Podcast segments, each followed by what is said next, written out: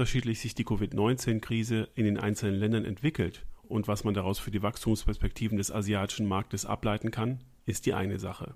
Die Identifikation fundamental langfristig gesund wachsender Unternehmen ist eine andere. Und auf die hat sich Javier Garcia von der UBS schon seit vielen Jahren spezialisiert. Er war zuvor bei der Credit Suisse, bei Julius Baer und Germ tätig und managt seit 14 Jahren Schwellenländeraktien.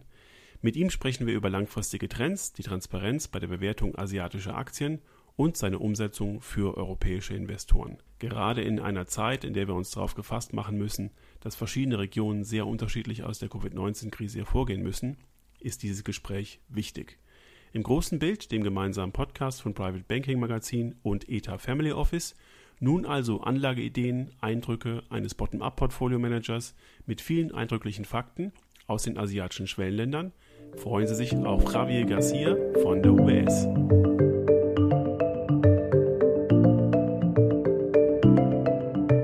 In Zürich bin ich jetzt mit Herrn Javier Garcia von UBS verbunden. Herr Garcia, ich freue mich sehr, dass Sie an unserem Podcast teilnehmen. Herzlich willkommen. Herzlichen Dank für die Einladung. Freut mich auch ungemein, hier dabei sein zu dürfen.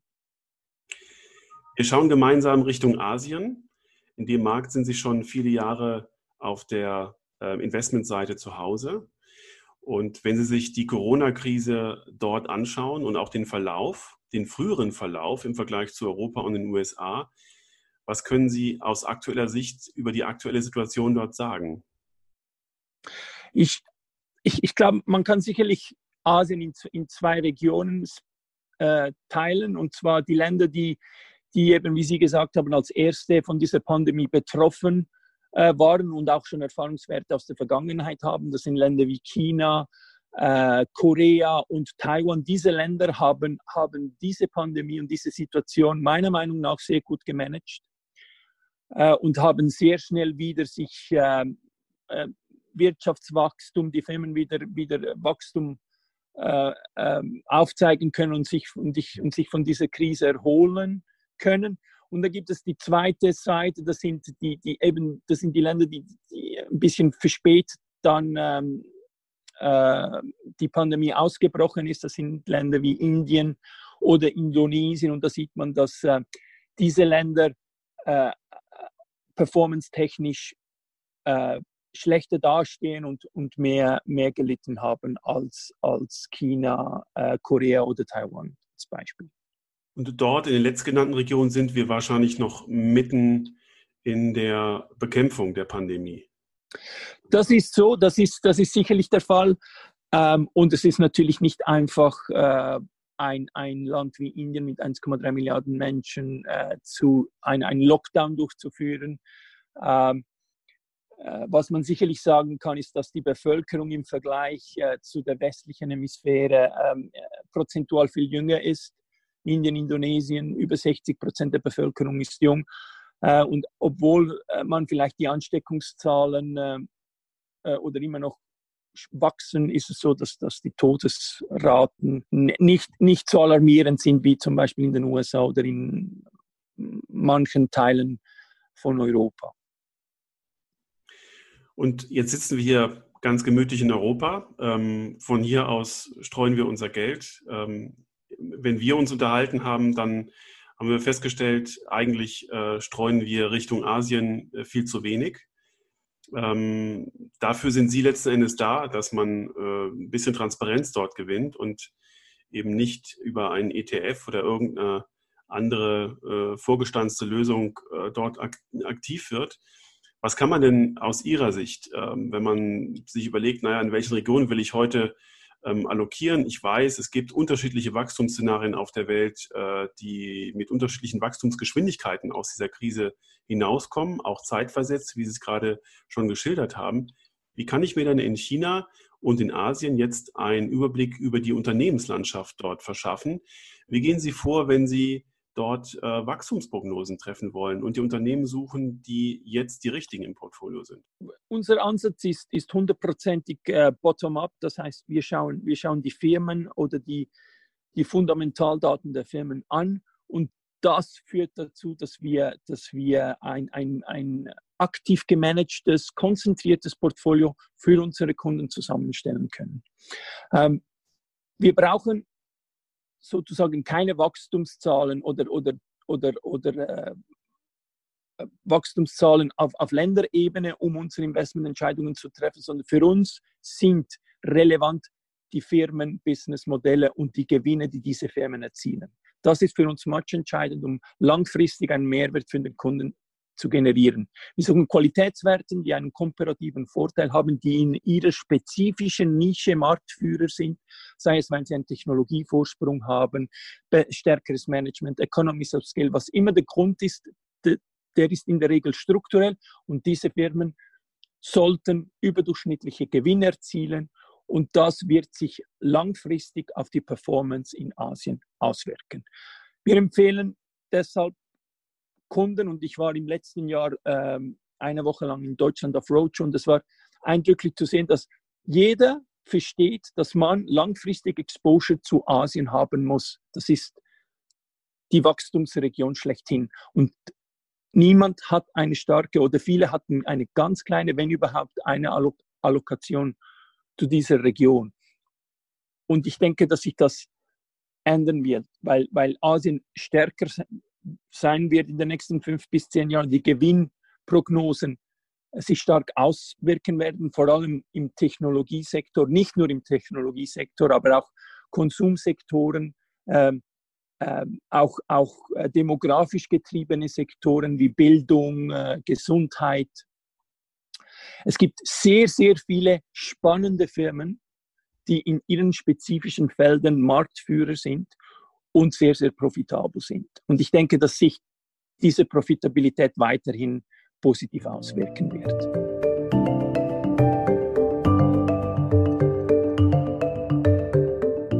Lassen Sie uns das nochmal aufgliedern. Wenn Sie äh, nun in unterschiedlichen Phasen in der Corona-Krise schon in Europa kaum eine Möglichkeit haben, gescheite Prognosen für äh, hiesige Unternehmen zu treffen oder für amerikanische, man sagt ja, der Markt schaut durch die Krise hindurch und ähm, zieht sich dann auf Wachstumsfelder und Wachstumsergebnisse, die dann nach der Krise relevant werden. Dann ist es ja für uns hier in Europa oder für Sie in Zürich sitzend wahrscheinlich noch komplexer, das für asiatische Unternehmen vorzunehmen, solche Wachstumsprognosen. Aber genau auf die beziehen Sie sich ja.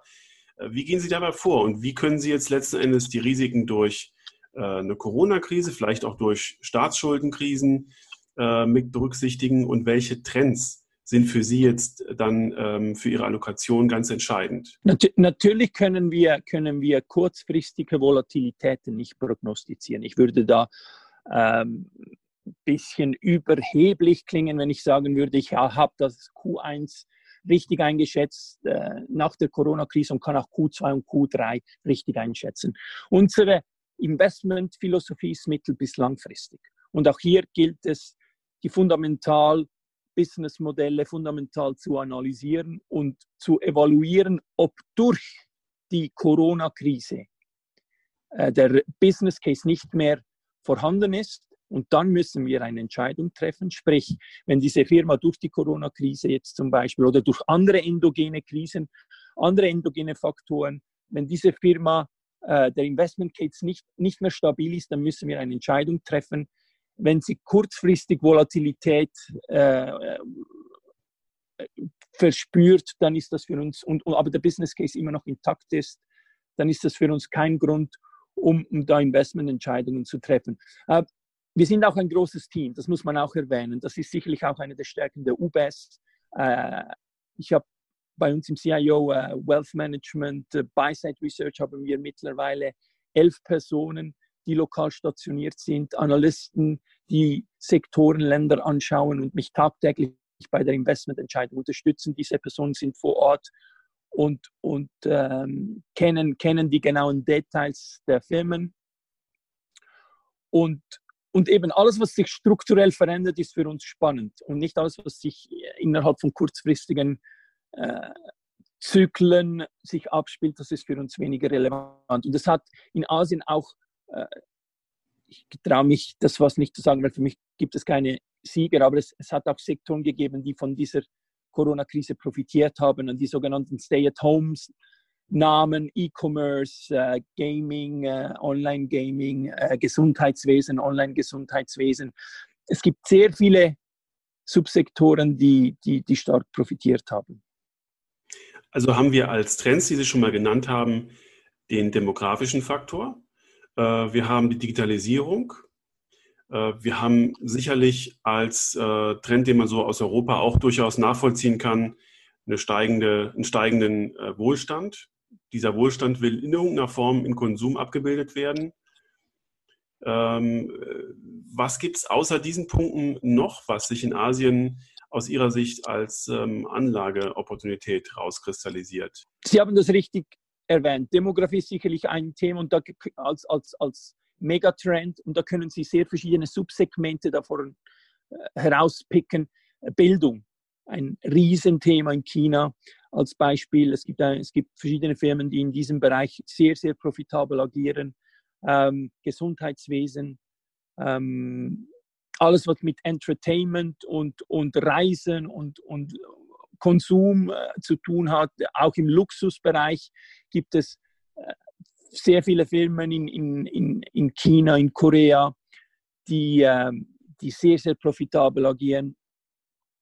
Ähm, nebst dem würde ich sicherlich noch als zweiten Megatrend, würde ich vielleicht noch, vielleicht als Oberbegriff, vielleicht künstliche Intelligenz äh, nehmen oder, oder, oder und, und auch hier gibt es verschiedene Subsektoren, wie zum Beispiel äh, Autonomous Driving, ähm, also autonomes Fahren, ähm, IoT, Internet of Things, Fintech, Health Tech, ähm, alternative Energie, erneuerbare Energien, 5G. Es gibt sehr, sehr viele Subthemen und auch hier, und auch hier gibt es Firmen, die die sehr stark von diesen Trends profitieren. China ist, ist, ist Marktführer in der Solarenergie, Marktführer in 5G. Davon profitieren aber auch alle Halb, die ganze Halbleiterindustrie in Korea und in Taiwan, die Chipshersteller in Taiwan, die, ähm, die, die, die ganze Supply Chain in, in zum Beispiel virtuelle Realität,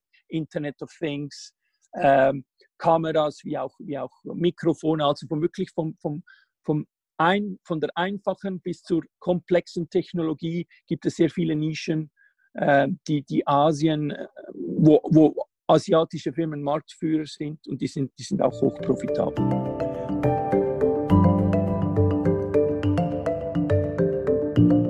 Und immer wenn ich in diesem Podcast genau über diese Dinge äh, mit den jeweiligen Spezialisten für Asien spreche, ähm, komme ich auf zwei Themen zurück, nämlich erstens, auf die asiatischen Industriestandards, die vielleicht sich von denen in der westlichen Welt, wie wir sie kennen, so ein bisschen ähm, abwenden und äh, ihre eigenen Standards schaffen. Und zweitens auf die Blockbildung, nämlich auf ähm, eine Abgrenzung der beiden Wirtschaftsräume, die ja durch, sicherlich durch Handelskriege und durch die ähm, Angst äh, der amerikanischen ähm, äh, oder des, des, amerikanischen Staats, dass die Chinesen irgendwann wirtschaftlich die Oberhand gewinnen, ähm, befürchtet wird und damit auf eine ähm, Abtrennung und auch so ein bisschen auf eine Deglobalisierung hinarbeiten. Sind denn äh, diese beiden Faktoren ähm, ein Risiko für die Entwicklung der Unternehmen, die Sie da verfolgen, gerade in diesem technologischen Bereich? Faktor 1, äh, transparent, Corporate Governance, äh, das, sind, das sind Parameter, die Sie erwähnt haben. Ich mache das oder ich, ich, ich investiere in Asien schon, schon, schon äh, seit einer längeren Zeit, mittlerweile 14 Jahren. Ich kann Ihnen sagen, dass die Entwicklung äh, sich sehr stark positiv entwickelt hat und äh, dass Transparenz ein großes Thema ist. Und man sieht auch, dann, dass Asien auch mitrückt in diesen globalen Trends, die wir haben, die, die, die, die, die sogenannten äh, Sustainable Investing-Themen. Das ist auch ein, ein großer Begriff in Asien.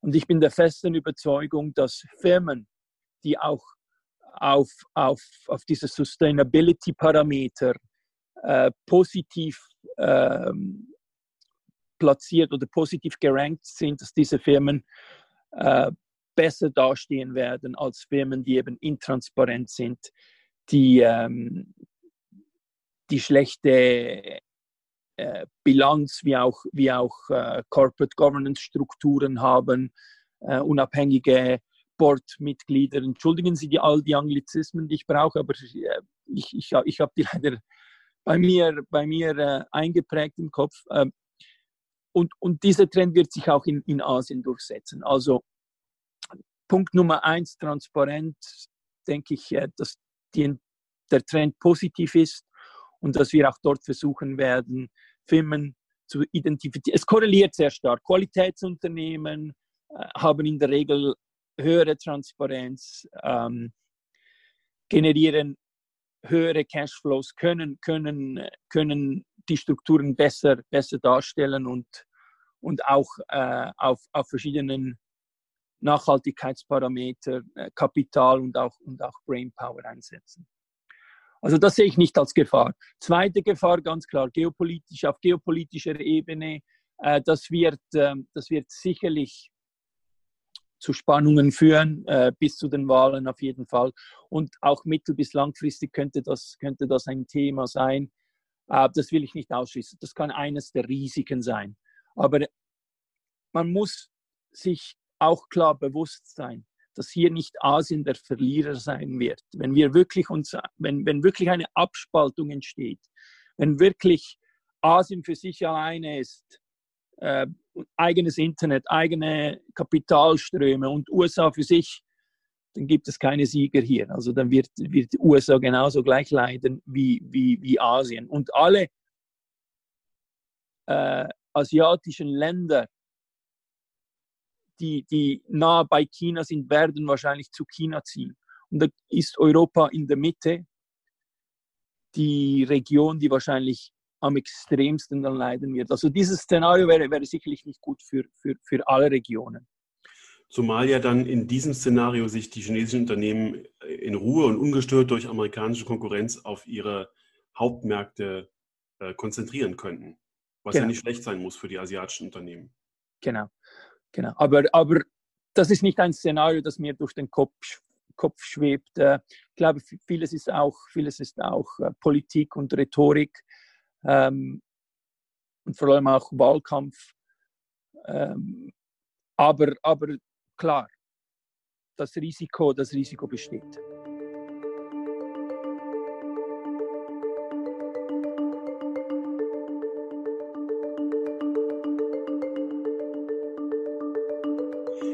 Wo wir gerade bei den fundamentalen äh, Faktoren sind, Sie haben ähm, den Begriff der Qualität verwendet. Jetzt so in der Corona-Krise ähm, ist der von vielen Seiten genutzt und manchmal auch überstrapaziert.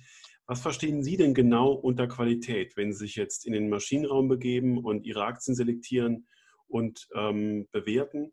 Was, was äh, fügt sich für Sie zu einem qualitativ ausreichend hohen Bild zusammen, damit Sie eine Aktie in Ihr Portfolio überhaupt aufnehmen?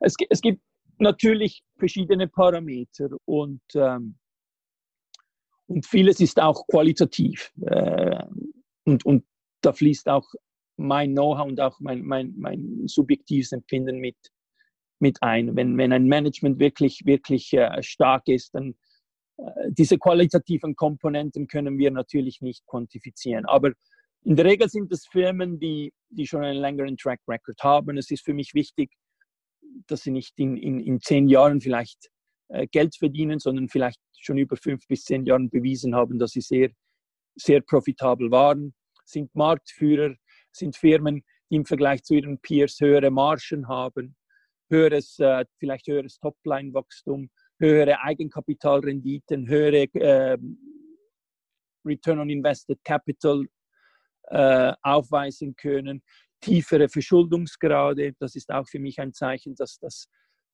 äh, dass, dass sie, dass sie, dass sie ähm, dass sie stark aufgestellt sind. Höhere Free Cashflow Renditen, das sind auch Parameter, die wir, die wir stark anschauen.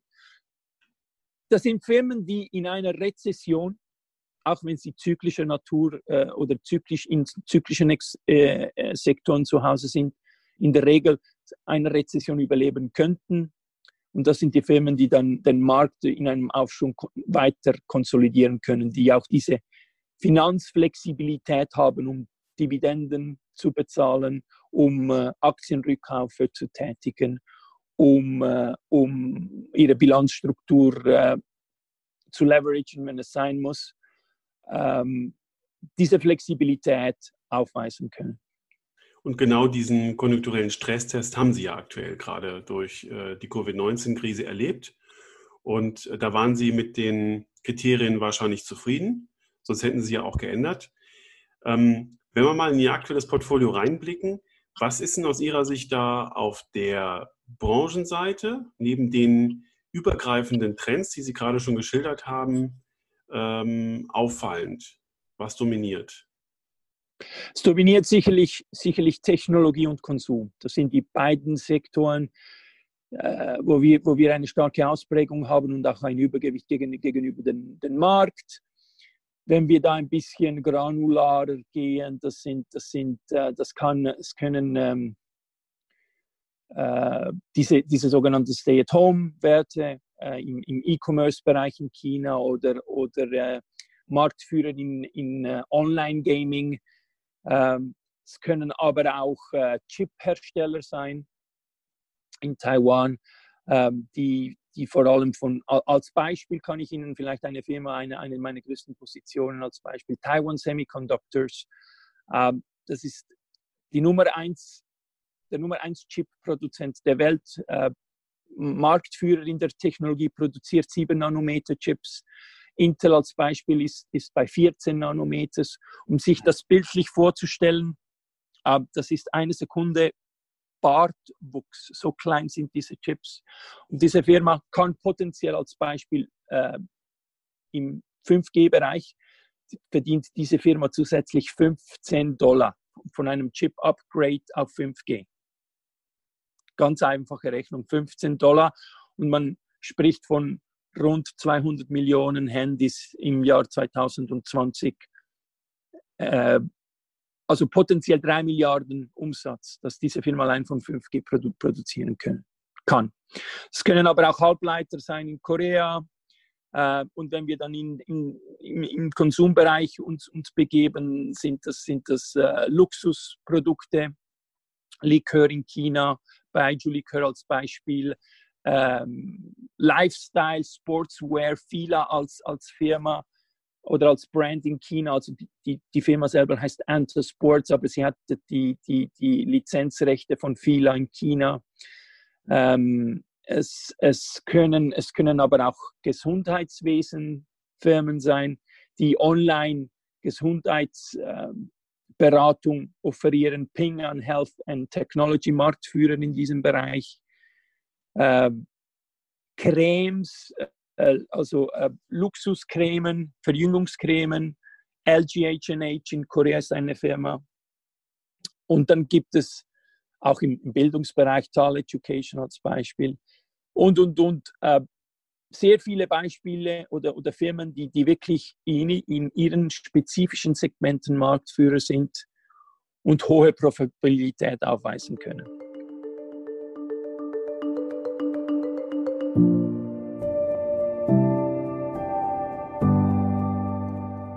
Und wenn man äh, genau diesen Ansatz jetzt vergleicht mit der anderen Möglichkeit, in äh, diese Märkte zu investieren, nämlich die ETFs, dann stellt man fest, dass man ja wahrscheinlich diese Schwerpunkte auch entsprechend äh, einer bestimmten Veränderung der Märkte gar nicht so leicht abbilden kann und dass man einen hohen Anteil an Finanztiteln im Portfolio vorfindet. Welche Rolle spielen denn Finanztitel bei Ihnen in der Allokation? Und äh, vielleicht können Sie uns mal kurz sagen, warum man nicht über einen ETF investieren sollte, sondern eben über ein aktiv gemanagtes Portfolio? Ähm, wir haben mittlerweile, sind wir bei rund 14, 13 Prozent äh, in Finanzwerten investiert. Wir sind untergewichtet im Vergleich zu, zum Markt.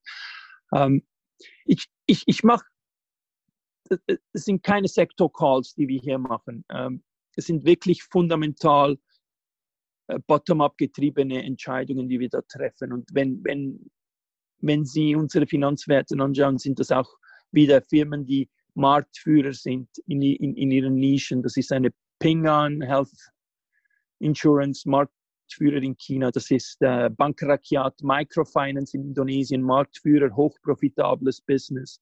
Das ist zum Beispiel eine HDFC Bank in Indien, Nummer eins Retail Franchise mit sehr starkem Fintech Ansatz. das kann auch eine China Merchant sein, Nummer eins im Private Banking in China. Also es ist nicht so, dass wir einfach in, in Finanzwerten investieren, weil wir, weil wir in einem zyklischen Trend sind, sondern es sind fundamental getrieben spannende Firmen. Und auch im Finanzsektor, das ist auch das, was viele westliche Investoren mich immer fragen, wieso haben sie Finanzwerte, weil sie natürlich äh, sich nicht vorstellen, dass die Business, dass, dass Finanzwerte profitabel sein können, aber das ist eine andere Dynamik, die da stattfindet. Das sind tiefe Penetrationszahlen in Indien und Indonesien als Vergleich und das sind ganz einfache Businessmodelle ähm, und, und hochprofitabel. Wieso aktiv und nicht passiv? Ganz klarer Grund, wir sind der festen Überzeugung, dass ein Qualitätsansatz Mehrwert generiert wird, über, äh, generieren soll über einen Zyklus wenn Sie ETFs kaufen, wenn Sie zum Beispiel als, als Pendant zu, zu meinem Portfolio MSCI EM Asia ETF kaufen, dann kaufen Sie, da kaufen Sie circa 800, 900 Titel. Es ist sehr, sehr fragmentiert. Sie haben Sektoren drin, die, Sie, die vielleicht kein Wachstum aufweisen können, äh, die Old Economy sind. Also ganz klar ist ein aktiv gemanagtes Produkt unserer Meinung nach der richtige Ansatz. Wir sind auch der festen Überzeugung, dass Schwellenländer nicht immer nicht immer effizient sind, vor allem im Mid-Cap-Bereich. Liquide Werte, 15, 15 Milliarden Marktkapitalisierung, sehr liquide Nische-Players, äh, die aber Marktführer sind in ihrem spezifischen Bereich und, und diese Ineffizienzen äh, wollen wir, wollen wir, äh, wollen wir uns einen Vorteil verschaffen und, und ausnützen. Und das können Sie nur mit einem konzentrierten Portfolio mit, mit, mit unserer Meinung nach 25 bis 30 Titeln. Und wenn Sie unseren Track Record, wenn ich da das auch noch erwähnen darf, ähm, fünf Jahre Track Record mittlerweile in Asien, in, bei der UBS, haben wir den Index relativ gesprochen äh, mit, mit, mit äh, über 40 Prozent geschlagen sind auch gegenüber anderen Fonds sehr, sehr gut aufgestellt im relativen Bereich. Äh, top, top äh, Performance erzielt. Und wir sind der festen Überzeugung, dass dieser Ansatz auch hoffentlich in Zukunft weiterhin Mehrwert gegenüber einem Markt oder einen, eine passive Lesung erzielen sollte.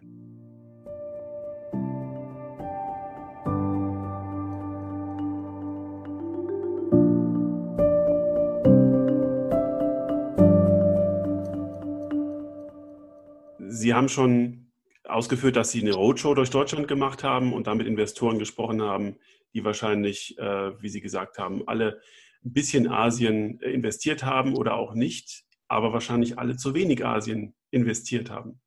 Warum ist das für uns so schwer, sich mit dieser Region auseinanderzusetzen und dort Geld zu allokieren?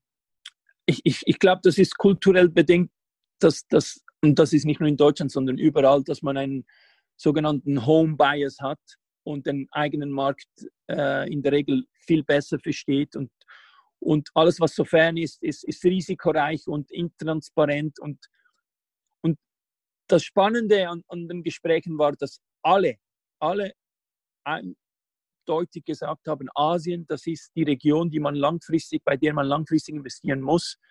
Und trotzdem, wenn man gefragt hat, wie, die, wie, wie groß ist die Gewichtung in dieser Region, war, war, es, war, war sie sehr, sehr tief oder gar nicht vorhanden. Und das ist das, was wir versuchen, diese, diese Angst dem Investor wegzunehmen. Ja, es ist volatil, Asien ist risikoreich.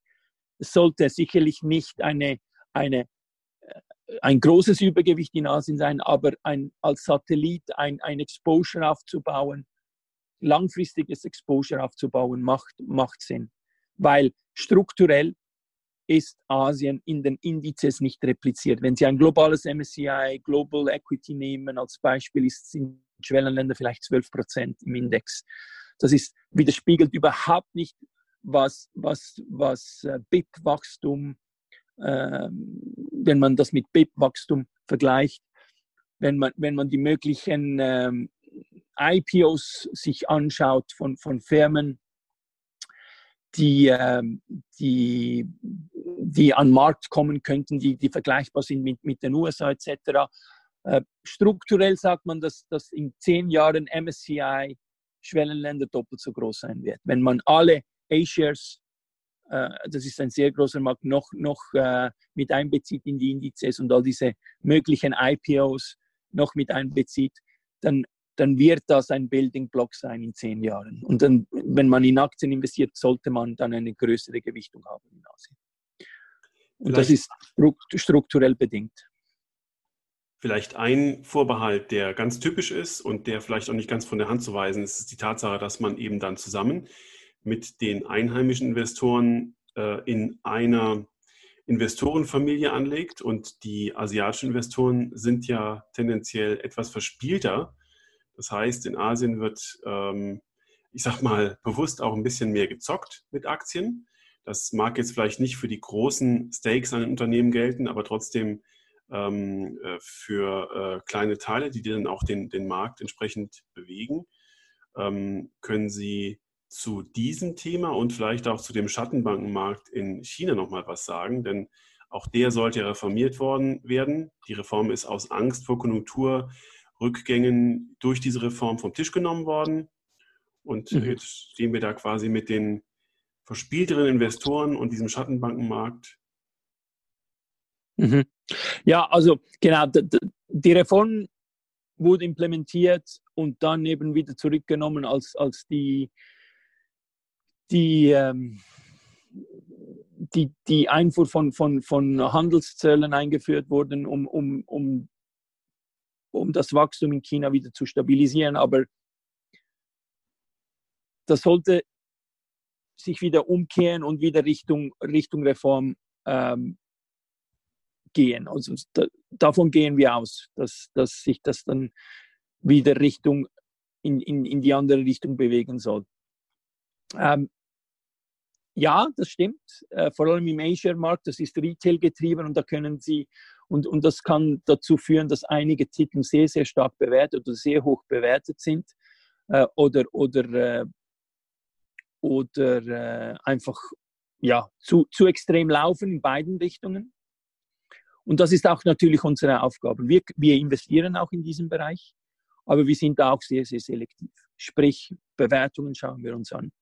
Und wir investieren nicht in eine Firma, weil, weil der Business Case spannend ist, wenn die Bewertungen nicht stimmen, wenn die, wenn die Free Cashflows zu tief sind, wenn, wenn, äh, wenn, äh, wenn äh, die, die, die, Eigenkapitalrenditen nicht, nicht die Bewertungen widerspiegeln die, die diese Firmen erzielen. Also das ist auch für uns wichtig, dass das auch gesagt wird. Also wir, wir rennen nicht dem, dem heißen Geld nach, im Gegenteil. Wir sind langfristig investiert und suchen uns wirklich die Businessmodelle, die auch, auch von der Bewertung her noch attraktiv sind. Und langfristig gehen wir auch davon aus, und das hat auch schon stattgefunden mit dem Hongkong und Shanghai Stock Connect, dass sich diese Volatilität ein bisschen ausbalancieren soll, wenn die Kapitalströme ähm, äh, Richtung, Richtung Asien und auch umgekehrt äh, fließen können. Also sprich, dass auch Retail-Investoren in China zum Beispiel in eine Tencent investieren können oder in eine Alibaba. Äh, das sollte auch dazu führen, dass, dass sich das Kapital besser verteilt und darum auch diese Volatilität ein bisschen geglättet wird.